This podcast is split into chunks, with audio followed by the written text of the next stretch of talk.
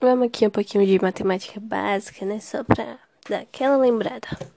Então, geometria plana, classificação dos ângulos. Lembrando que são quatro e um deles é o mais usado, mas, né, bora lá.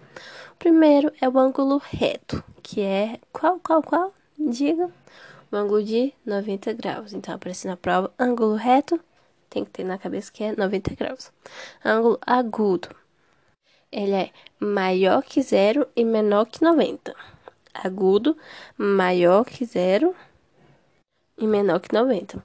Sendo assim, pode ser qualquer número entre 0 e 90, ok? Mas não pode ser zero. E também não pode ser 90, porque 90 é o que? É ângulo reto.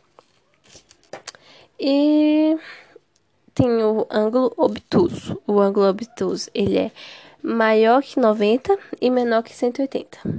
Ângulo obtuso, maior que 90, menor que 180.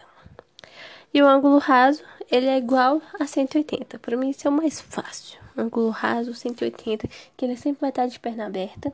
E o ângulo reto, ele sempre vai estar com as pernas assim, uma reta e uma fechada. Uma reta e uma reta. Uma reta e uma reta. Ângulo reto sempre vai ser uma linha para cá e outra linha para lá. E o ângulo raso sempre vai ser uma linha reta.